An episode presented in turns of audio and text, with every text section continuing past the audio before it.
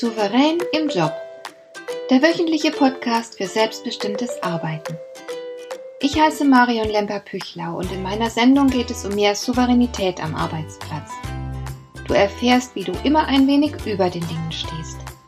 So kannst du deine Ziele erreichen, du bewahrst dir deine Selbstachtung und du ziehst mehr Befriedigung aus deiner Arbeit, obwohl all dem häufig so viel entgegensteht.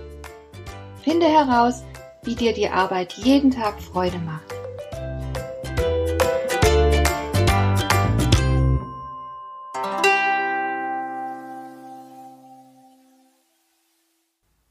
Kürzlich habe ich mich mit einer sehr netten Oberärztin aus einer psychosomatischen Klinik unterhalten. Es ist immer bereichernd, wenn ich mich mit Leuten austauschen kann, die ja genau wie ich auf die Begleitung und Stärkung von Menschen spezialisiert sind also ich genieße den Erfahrungsaustausch mit Berufskollegen im Allgemeinen sehr, auch wenn jetzt in diesem Fall die Psychosomatik eigentlich nicht mein Schwerpunktgebiet ist. Was mich an diesem speziellen Gespräch mit der Fachärztin für Psychosomatik besonders beeindruckt hat, war die Offenheit, mit der sie zugab, dass viele ihrer Kollegen eigene psychische Probleme haben. Der eine Kollege kann keine Kontrolle abgeben und will alles allein entscheiden. Die Kollegin hat offensichtlich eine schwere Persönlichkeitsstörung, meine Gesprächspartnerin selbst leidet zeitweise unter depressiven Episoden und begibt sich dann auch jeweils selbst in Behandlung. Nun kann man natürlich ganz platt sagen, wusste ich's doch, alle Psychologen und Psychiater haben doch selbst einen Schuss, die sind alle gaga. Das wäre aber nicht nur viel zu einfach, sondern auch falsch. Dass meine hochqualifizierte Gesprächspartnerin aus der Psychosomatik so viele Diagnosen bei sich und ihren Berufskollegen stellen konnte, das liegt daran, dass sie berufsbedingt ein scharfes Auge für psychische Probleme jeglicher Art hat. Und darum entdeckt sie Störungen, die anderen vielleicht auch gar nicht als solche auffallen. Es ist wie bei einem Friseur, der überall schlecht frisierte Köpfe erblickt oder wie bei einem Kieferorthopäden, der kann gar nicht anders, als bei jedem Gesprächspartner gleich auf die schiefen Zähne zu schauen. Oder wie bei dem Fensterputzer, der bei Freunden zum Kaffee eingeladen ist und dem sofort die schmutzigen Fenster im Haus seines Gastgebers ins Auge stechen und so weiter. Wenn wir uns berufsbedingt einer bestimmten Art von Problem stellen, dann fällt uns diese Art von Problem gleich überall ins Auge. Wir sind regelrecht darauf fixiert. Und darum glaube ich nicht, dass psychologisch gebildetes Fachpersonal in psychosomatischen Kliniken gestörter ist, als andere Menschen es sind. Was mir aber zu denken gibt, ist die hohe Zahl an Menschen, die sich mit psychischen Problemen herumschlagen müssen. Beispielsweise habe ich schon häufiger mit Personalchefs großer Organisationen gesprochen, die die hohe Zahl an Fehltagen wegen psychischer Probleme beklagten. Studien diverser Krankenkassen bestätigen diesen Eindruck, dass nämlich viele Beschäftigte psychisch angeschlagen sind. Und wenn du dich umschaust, dann siehst du überall um dich herum Menschen mit psychischen Problemen. Meistens handelt es sich dabei nicht um spektakuläre Auffälligkeiten, aber wenn man mit solch einem Menschen zusammenarbeiten muss, kann es trotzdem schnell zu größeren Problemen kommen. Da ist beispielsweise die Nachbarin, die immer wie aus dem Ei gepellt aussieht, wenn sie das Haus verlässt und deren Wohnung so perfekt gestylt und aufgeräumt ist, dass jederzeit ein Kamerateam von schöner Wohnen vorbeikommen könnte. So etwas ist nicht normal. Diese Frau wird unheimlich viel Energie aufbringen müssen, um sich selbst und ihre Wohnung in einem perfekten Zustand zu halten. Und während sie das tut, verpasst sie viele gute Dinge, aus denen sie Lebenserfahrung gewinnen könnte. Ihre Fixierung auf Äußerlichkeiten raubt ihr Zeit und Energie. Und die fehlt dann eben anderswo. Sie zieht es vor, Perfektion zu schaffen, statt sich lebendig zu fühlen, sich ins Leben zu werfen und tolle Sachen zu erleben. Sie räumt lieber auf und macht sauber, pflegt sich und ihre Zimmerpflanzen. Und wenn du mit solch einer Person zusammenarbeiten müsstest, könnte das zu größeren Problemen führen. Denn solch eine Person würde niemals fünf Grade sein lassen können. Sie würde sich ganz schnell in Kleinigkeiten verlieren, weil alles perfekt sein muss. Sie hätte auch große Probleme mit Kritik. Sie wäre am Boden zerstört, wenn man etwas an ihrer Arbeit auszusetzen hätte. Darum würde sie immer versuchen, ihre Fehler zu vertuschen. Ich hatte sogar einmal eine Kundin, die Akten, bei denen sie Fehler gemacht hatte, einfach weggeschlossen hat. Diese Akten waren dann sozusagen plötzlich verschollen, weg, aus dem Verkehr gezogen. Die Kollegen haben lange danach gesucht, klar, denn die Akten wurden gebraucht, die waren wichtig, und es hat noch länger gedauert, bis man im Büro dahinter gekommen ist, was mit der Mitarbeiterin und ihren Akten los war. Der Aktenschrank wurde schließlich aufgebrochen und die Mitarbeiterin nach Hause geschickt. Es gibt die größten Merkwürdigkeiten unter den Menschen, und ungeheuer viele von uns laufen mit irgendwelchen Macken herum. Einige Typen kennt jeder, zum Beispiel den Chef, der schlecht Verantwortung abgeben kann. Er redet seinen Mitarbeitern ständig rein und überfordert sich mit viel zu langen Arbeitstagen. Oder die Kollegin, die ständig eifersüchtig und neidisch ist. Oder der Kollege, der grundsätzlich alles besser weiß als andere. Die Liste ist endlos. Und natürlich nerven solche Leute. Man stöhnt innerlich oft schon beim bloßen Gedanken an diese Menschen auf. Und man wünscht sich nicht selten, dass man sie loswerden könnte. Ich erlebe zum Beispiel sehr, sehr häufig, dass Mitarbeiter kündigen möchten oder auch tatsächlich kündigen, weil sie mit ihren Vorgesetzten nicht zurechtkommen. Aber betrachten wir die Sache mal ganz nüchtern. Wie wahrscheinlich ist es, dass an einem neuen Arbeitsplatz alle um dich herum in Ordnung und komplett frei von Macken sind? Das gibt es schlichtweg nicht. Darum rate ich nur in Ausnahmesituationen zu einem Jobwechsel wegen menschlicher Unvereinbarkeiten. Mir erscheint es logisch, dass wir uns mit menschlichen Macken auseinandersetzen müssen und lernen müssen, damit klarzukommen. Zeige mir ein Team, in dem es keine problematischen Teammitglieder gibt.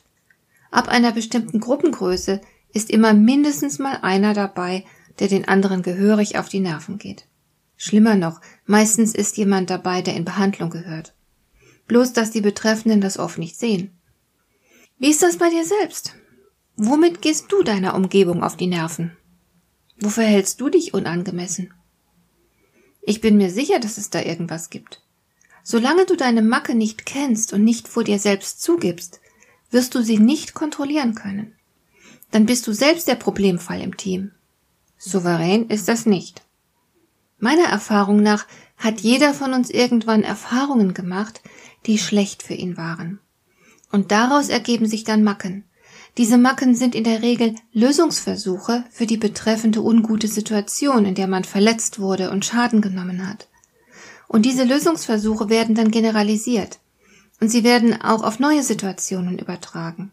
Ich spreche aus eigener Erfahrung. Meine Schwestern und ich wurden beispielsweise in einer Familie groß, in der beide Eltern durch Kriegserfahrungen traumatisiert worden waren. Unsere Eltern waren beide bei Kriegsausbruch noch sehr jung. Sie hatten deshalb auch nicht die Bewältigungsmechanismen, die uns erwachsenen Menschen zur Verfügung stehen. Das Grauen des Krieges hat sie voll erwischt.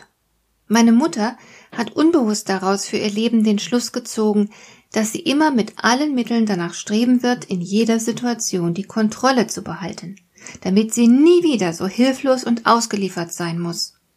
Kannst du dir vorstellen, wie es ist, von einer Mutter erzogen zu werden, die alles und jeden jederzeit kontrollieren will?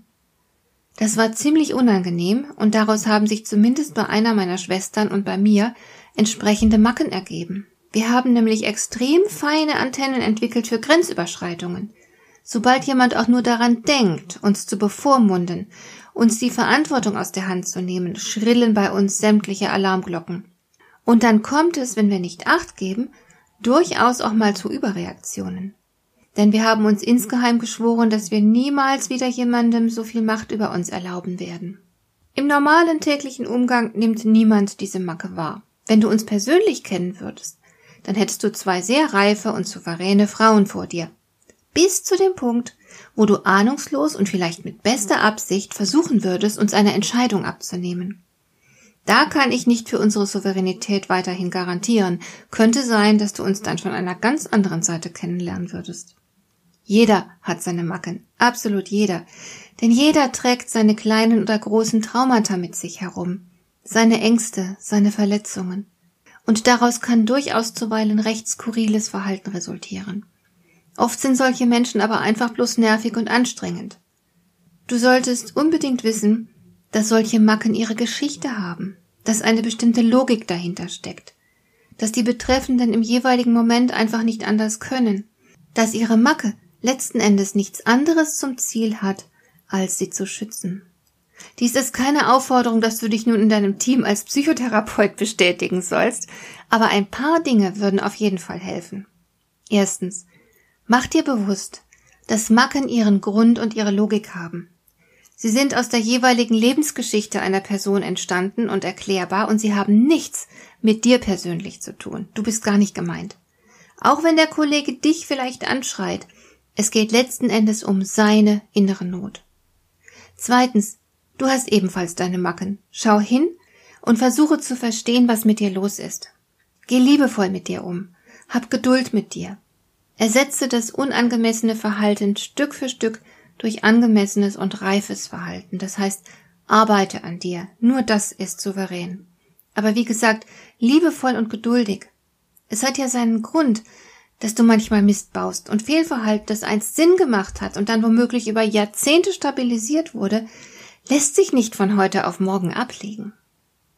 Drittens, sei aufmerksam für die Macken und Empfindlichkeiten der anderen, nimm Rücksicht darauf, soweit es geht. Setze aber auch Grenzen, wo es dir notwendig erscheint. Und viertens, ermutige dich und andere. Hab einen Blick für die Stärken, hab einen Blick für die Ressourcen und nimm das alles nicht für selbstverständlich. Vielleicht nervt dich jemand im Team, aber ganz sicher hat diese Person auch ihre Vorzüge. Es wäre weder klug noch fair, wenn du nur die Defizite sehen könntest. Und tatsächlich tragen wir alle ein gigantisches Potenzial in uns. Es gibt immer noch Schrauben, an denen sich drehen lässt, egal wie alt wir sind und was wir erlebt haben. Und fünftens schließlich, überfordere dich und andere nicht mit zu hohen Erwartungen. Das Fehlerhafte und Defizitäre ist der Normalfall, nicht die Ausnahme. Dir gefällt dieser Podcast? Dann bewerte ihn doch mit einer Sternebewertung und Rezension in iTunes. Das hilft einerseits, diese Sendung noch weiter zu verbessern und andererseits, sie für andere Interessierte noch sichtbarer zu machen. Besuche auch meine Webseite lemper-büchlau.com Dort findest du ein paar nützliche und kostenlose Downloads, die dir weitere Anregungen für deine Arbeit liefern. Das war die heutige Ausgabe von Souverän im Job. Schön, dass du zugehört hast. Ich wünsche dir viel Spaß und Erfolg bei der Gestaltung deiner Arbeit.